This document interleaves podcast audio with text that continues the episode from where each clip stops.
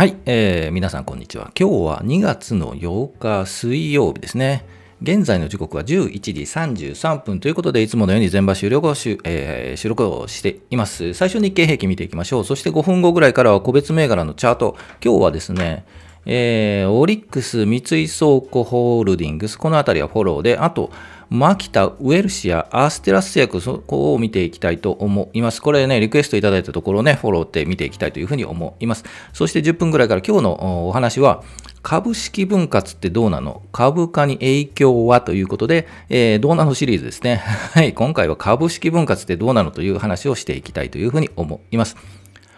はい、えーこのチャンネル、スイングトレードを基本にして、チャート、日足、週足などのチャートから同意づきそうな銘柄を上げて、チャートを分,、えー分析していきたいというふうに思います。興味ある方はぜひ、えーチャンネル登録をお願いしたいと思います。はい、えーチャートのチェックポイントはこんな感じですね。ローソク足と移動平均、5日、25日、50日の移動平均を見ながら、あと一目均衡表の雲、うん、見ながら、えーこんな感じで見ていきたいというふうに思います。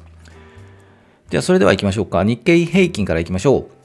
前場を終了しまして日経平均は前日引きのうの終値と比べると142円08銭安ですね、えー安く引けています。題名にも書きましたけど、うん、これはまあまあ想定の下げ、昨日もちょっとお話ししましたよね。チャートを見ながらお話をしたんですが、まあまあ下げ、想定の下げ。で、休憩もいるんだろうなということで、えーお話をしてみました。で、今後の動きというところで、チャートを見ていきましょうか。はい。えー、じゃあ、チャート切り替えましょう。日経平均の日足のチャートですね。えー、と、月曜日高くなったんですよね。で、火曜日も同じような横で、今日水曜日。で、寄り付きはまあまあ横に並んだんですが、えー今現在はちょっと安いところで推移しているということになります。で、えーまあ、高いところでね、えー推移していて、こう横並びで、うん、まあちょっと手がかり不足みたいな感触もあるんですが、さすがにちょっと高い、うん、ところで、え動いていると、ちょっと休憩が入ったという形に見えます。で、え今後ですが、えー昨日もね、軽くお話ししましたが、もうちょっとゆっくり下がるんじゃないかというお話をしています。で、この、えオレンジ色のこれ25日の移動平均になるんですが、これがゆっくり動いていって、この、え株価に近づいてくる、えそこで横に並ぶんじゃないかと。そこでいったまあ下げの止まりというかね、下げ止まりはそのあたり、この25日移動平均が上に上がってきて、え株価とくっつくぐらいが、まあまあ健全なところかなというふうには思います。ですので、えーこのチャートで言うと、日足のチャートで言うとそうですよね、2, が2月15日あたり、えー水曜日ですね、来週ですかね、の後半ぐらいで、まあ、2万7400円とか、まあ、そのあたりまで、えー下がって、えー横に並ぶというのが、まあまあ健全なチャートというかね、えー想定できるチャートかなというふうに思います。ですので、そのあたり、え来週、再来週あたりが、一旦底をつくような形に見えるので、まあ、この、えー下にね、えー雲があるので、これで跳ね返る。という抵抗してくれてるんですよね、この雲でね。えー抵抗して跳ね返るという雰囲気に見えるので、えーずっと買い待ちをしてたんですが、もうその時期ですよね、来週後半から再来週あたりで、安いところを、もしこう下がってくるのであれば、買いに回ろうかなと。いうふうに思います。まあ想定通りね、行くかどうかっていうのはまあ別の問題なので、まあその時々毎日日日足、週足を見ながら、えー戦略を練っていくという形がベストかなというふうにはい、思いますね。はい、じゃあ、日経平均はそれぐらいにしまして、個別銘柄いきましょうか。はい。オリックス、三井倉庫、マキタ、ウェルシア、ステラス製薬、そのあたりのフォローをですね、一旦見たんですが、フォローを見ていきたいというふうに思います。えーでは、チャートに戻りましょう。オリックスいきましょうか。8591、8591オリックス。はい、オリックスと三井倉庫はですね、同じ形のチャートをしていますというお話をして、えーっと、そうですよね、えーっと、オリックスでいうと、この今、えー指しているライン、2240円あたりを、え1回、2回、3回チャレンジして今抜いている。さらに上を目指しているというチャートに見えますということで、えー、昨日もピヨンと上に上がって、今日も同じところをもうちょっと上に、はい、目指している形なので、正直言うともう、ここから行くのは勇気がいりますよね。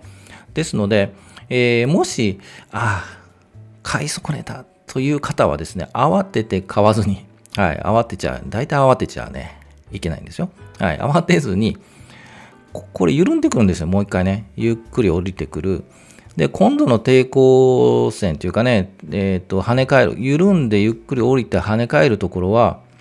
2280円とかね、そのあたりに一旦こうなるので、まあ、この25日の移動平均とか50日移動平均とも乖離しているので、ちょっと近づく。で、えー、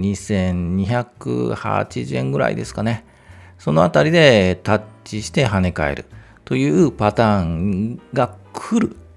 かもしれないので、はい。このままビヨンビヨンといくかもわかんないですけど、はい。ちょっとその辺はね、えー、状況を見ながら、ビヨンビヨンと言ったらもう手出さない、出せないですよね。やはり一旦買いたいのなら一旦緩む、緩むのを待って、そこで拾っていく。という形がベストかなというふうに思います。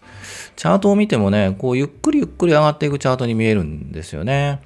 ですので、えー、まだ、はい、上を目指しても、下に来る、下に来ても跳ね返されるというチャートに見えます。はい、オリックスですね。で、同じように、三井倉庫行きましょうか。今日また跳ねましたよね、三井倉庫ね。えっ、ー、と、跳ねるんですが、なかなかそのまま上に行かない、はい、というチャートに見えます。このチャートもですね、えー、このラインですね、3670円のラインを何回もチャレンジして、ようやく先週ぐらい抜いていっています。で、今日ビヨンと抜きましたと。えー、高より月から高いところを出したんですが、もうちょっと大きくしましょうね。よりから高いんですよね。ですが、やはり売り物に押されて、えー、と売られている。ですが、まあ、プラスを維持して、えー、まあまあの出来高なので、正直、えっ、と、今日売りた、売りをね、差し売りしてるんですが、なかなか引っかからないんですよね。でですので、えー、正直あ、このまま終わるのであれば、明日、ちょっと上がって、えー、緩むかなという感じなので、正直言うと今日か明日ぐらいは、一旦外したいなというふうには思います。うん、ですがね、本当に長期投資というスタンスの方はもうまだまだ持っててもいいと思います。まだ青天井に見えるんですよね、このチャートね。まだまだ長い目で見ると、えー、2022、そうですよね。2年、3年を考えると、まだまだこう右肩上がりに見えるんですよね、これね。ですので、まだまだホールドする方はホールドでいいのかなと思います。ですが、一旦やはりこの高いところを作っているので緩むかなというふうに思います。はい、えー、三井倉庫でした。そして、えーいきましょうか。6586。マキタ行きましょうね。マキタ、えっと、見てくださいということでいただきましたが、えー、すごいですよね。これは本当にね、予測できないんですよね。この、今日、ピヨンと高くなりましたよね。1、昨日で1、2、3、4、5、6営業日前にガンと下がっているんですよね。ですが、この、えー、に50日移動平均にタッチしてからこうもう5営業日ぐらい頑張っている上に抜けているというチャートになっているんですよね正直言うとこうガンと下がってこれえー、業績関係ですかね、えー、決算で良くなかったのか、まあ下がっている。ですが、えー、見直しが入って買いに入っている。やはり根強い人気があるという銘柄なのかもしれないですよね。で、今日も高く始まって、ちょっと安くは、え、前場は引けているんですが、これからどうなるかというと、本当に分かりにくい。分かりにくいです。こう、ガンと下げてもらうと分かりにくいんですよね。ゆっくり下げて、こう、振幅してもらうと分かるんですが、なかなか難しいですよね。さすがにこのまま上に上がって、もう、今の判断とすると、やっぱり一回緩む。はい。緩む。安いところが出るように見えます。ですが、えー、3450円か70円かあたりで一旦緩んで、そこからもう一回跳ね返るという、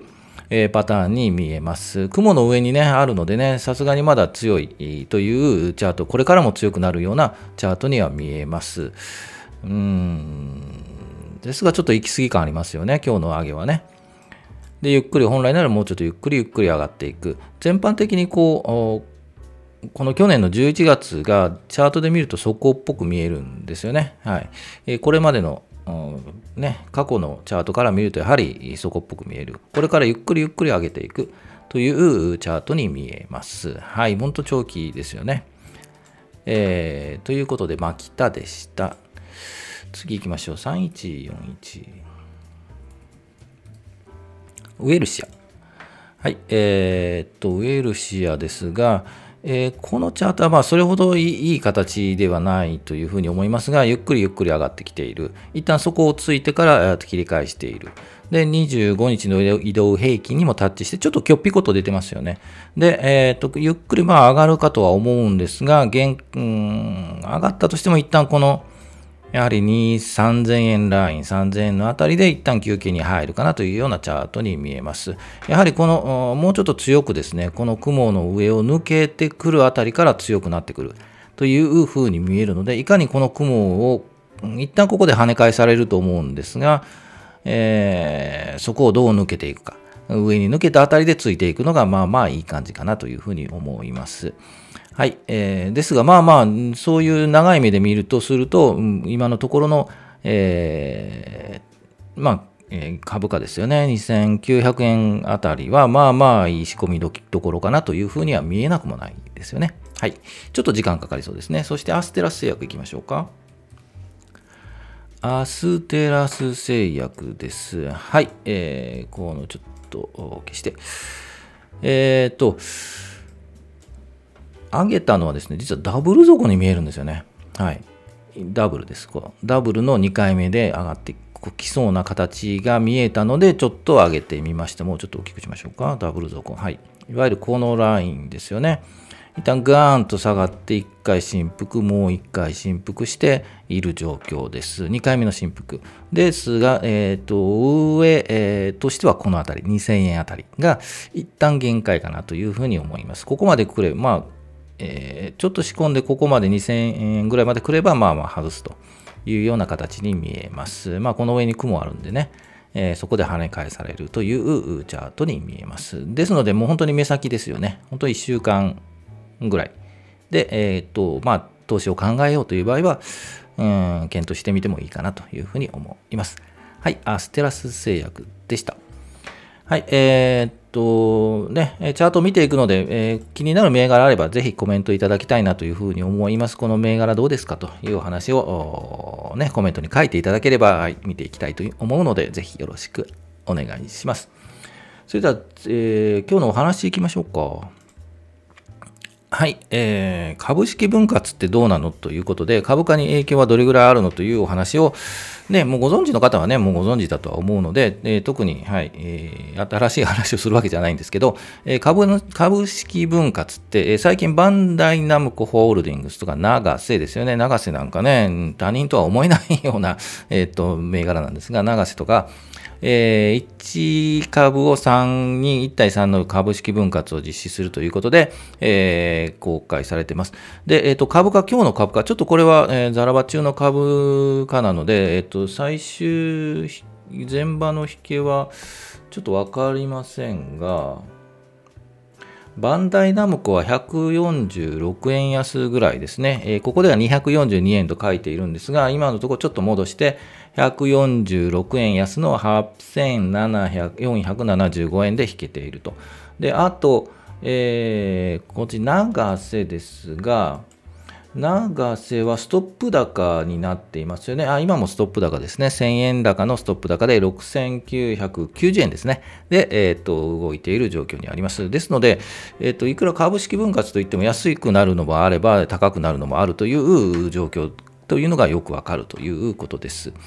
で、えー、と株式分割っていうのは、まあ、今言いましたけど、1株を例えば3、3つに分割しますよと。ですので、100株持っていれば300株に、でかつ1株3000円の銘柄であれば、分割後3分割するので、1株は3分の1になって1000円になると。まあ、全般、全体的に変わらないですよね。えー、ですが、まあ、1株当たりの単価っていうのを下げて、企業側とすれば買いやすくするということが目的で、いろんな、ねえーと、投資家に投資していただいて人気を上げていこうという一つの、えー、目論みというかね、目的があったり、えー、いろんな人に持ってもらうと、やはり一人の人が持つよりもまあ安定性が高まる。一人が売ったらもう株価が下がるんじゃなくて、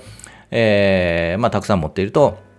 たくさんの方がいると、なかなかその辺は安定が高まるというメリットもあるといったところです。で、我々投資家側からすると、えー、まあ、最低購入金額が下がりますよね。今まで3000円だったものが3分割すると1000円になるので、えー、購入できなかったら、もうこれ欲しいなと思っても、買えなかった銘柄が買えるようになりますよね。もう本当に値が下株2万円とかね、えー、の株とか、例えばオリエンタルランドですよね。あの株買いたい、本当欲しいよねと思っても、え、1単位買うとなると200万ですからね、やはり買いにくい、でも買いたいなといったところで分割していただけると、本当に買えなかったのは買えるよってなるんですよね。で、あと、株数が増えるというので、配当が変わらなかったらね、増えるんですよね、配当金ね。ですので、すごく嬉しいですよね。えっと、まあ、買わなくても配当が増えるということなんで、で、あと株主優待も株数によっては優待が変わったりするので、えー、受け取れるという可能性がね、えー、出てきますといったところと、あと、まあ、利益出すためにね、100株から300株買ったんで、まあ、とりあえずです100株だけ売ってプラス出そうかということもできるので、まあ、投資家側にとってはそれなりのメリットがあるということですよね。えー、ですが、えー、結局値上がりというところをやっぱり期待しているので、で、株式分割した場合は、買いなのかという話なんですよね。で、えー、っと、大体この認識としては、買いの材料になっているという認識が多いと思います。で、先ほどもね、お話ししましたがね、えー、単元株の取得のハードルが下がる、まあ、えっ、ー、と、安くなるのでね、買いやすくなるといったところと、やはり、えー、分割するということは、えっと、その企業の経営者がね、うん、自信があるということなんですね。我々はもうこれからいけるぞ、なので分割しようぜということで、えー、経営にも自信があるということが伺えるので、買い材料になるんじゃないかというところです。ですが、えー、見ていただくと分かるんですが、分割したからといって株価が必ず上昇するということはないんですよね。で、上昇するにはやはりね、いろいろあるんですけど、結局イメージとして、えー、上昇した場合は、あ、上昇したのこれ買えるぞと言ったイメージが、プラスイメージがあって、この株欲しかったから買おうぜというので、えー、買うことが増えるので、株価が上がっていく場合があります。まあ、オリエンタルランドとかね、えー、欲しい人多いですよね。ですので上がる場合があります。で、逆に、逆にですよ、分割して配当いっぱい出してはいいんだけど、本当に経営大丈夫なの？と いうところがありますよね。まあ、経営者は強気なんですけど、うん、第三者から見て大丈夫これっていうのがあるので、えー、そういうイメージを持たれると、やはり売られるパターンにもなりますよね。で、かつ、えー、分割した材料で尽くしというかね、もうこの際だからもう、えっ、と、ちょっと人気視点も、えー、発表後ちょっと上がることはあるんですよね。で、その上がったところでも逃げちゃおうというパターンも出るので、えー、発表後は上がったりするんですね。その後ぐーっと下がって、それ以上上がらないっていうパターンも、まあまあありますよね。はい、ですので、えーと、株式分割したから買おう、うん、これ上がるぞ、買おうとか、もうこれやったぞ、明日から上がるぞっていうのは、本当はあのない。どっちかない。まあ、上がらないっていう、絶対上がらないとは言えないですね。上がることもあるので、えー、必ず上がるとは、買いとは言えないですよね。で、やっぱり判断として、えー、と赤字で書いてますが、えー、やはりもう本当にこれね、分割した後、株価上昇するような、えー、事業内容とかね、経営者の力量とかあるのかというところが、やはりね、判断だと思います。あと、その銘柄にね、オリエンタルランド欲しいよ、本当欲しいよねという魅力があるのかというところかというふうな、うん、判断になるかと思います。ですのでね、株式分割したからといって買いっていうのは、え、判断材料にはちょっとならないかな。うん、というのが、まあ、経験則です。はい。ですので、えー、株価上昇する力あるかなんか、経営者のね、力量なんかね、個人投資家が分かるわけないんですよ。会ったこともないですしね。事業内容もようわからんっていうのもあるしね。ですので、えー、その辺はちょっと判断材料、買いの判断材料としては難しいかなというふうに思いますので、えー、とね、分割したから買いというのはないと思います。はい、ですので、他の判断材料を持ちながら、うん、というふうなことかというふうに思います。まあ、分割したから、その時のチャートを見てね、このチャートは形が買いだというんなら買いでいいと思います。ですので、えー、分割したとき、この会あの会社分割したんだというところは、もう私、チャート見ます。はい。で、今後どうなるかなというのを予測して、いや、分割してもな上がらないんだよね、という判断なら、えー、買わないということになると思います。はい、えー、いかがだったでしょうか？参考になったでしょうかね？えー、ぜひこういう、これどうなのという話も、ね、あれば、えー、聞いていただきたいなというふうに思います。音楽終わりましたね。もう一回書きますね。はい、えー、ということで、えー、っと、一目均衡表の雲ってどうなのというのもちょっと書いているので、えー、と、読みたい方はぜひ動画を止めて、はい、読んでいただきたいなというふうに思います。はい、えー、それでは全場終了後に、えー、毎日収録配信しているので、この時間帯にぜひお会いできたらなというふうに思いますので、ぜひ高評価、チャンネル登録もしていただけると嬉しいかな。はい、嬉しいですよ、本当にね。ということで、コメント本当にいつもありがとうございます。えー、今日水曜日、えー、明日、明後日で、えー、終わりですよね。明後日ね、実はね、金曜日出かけるんでね、配信できないかもしれないです。はい、えー、その時はちょっと考えます。はい。ということで、えー、今日も一日あと午後頑張っていきたいと思います。今日もお疲れ様でした。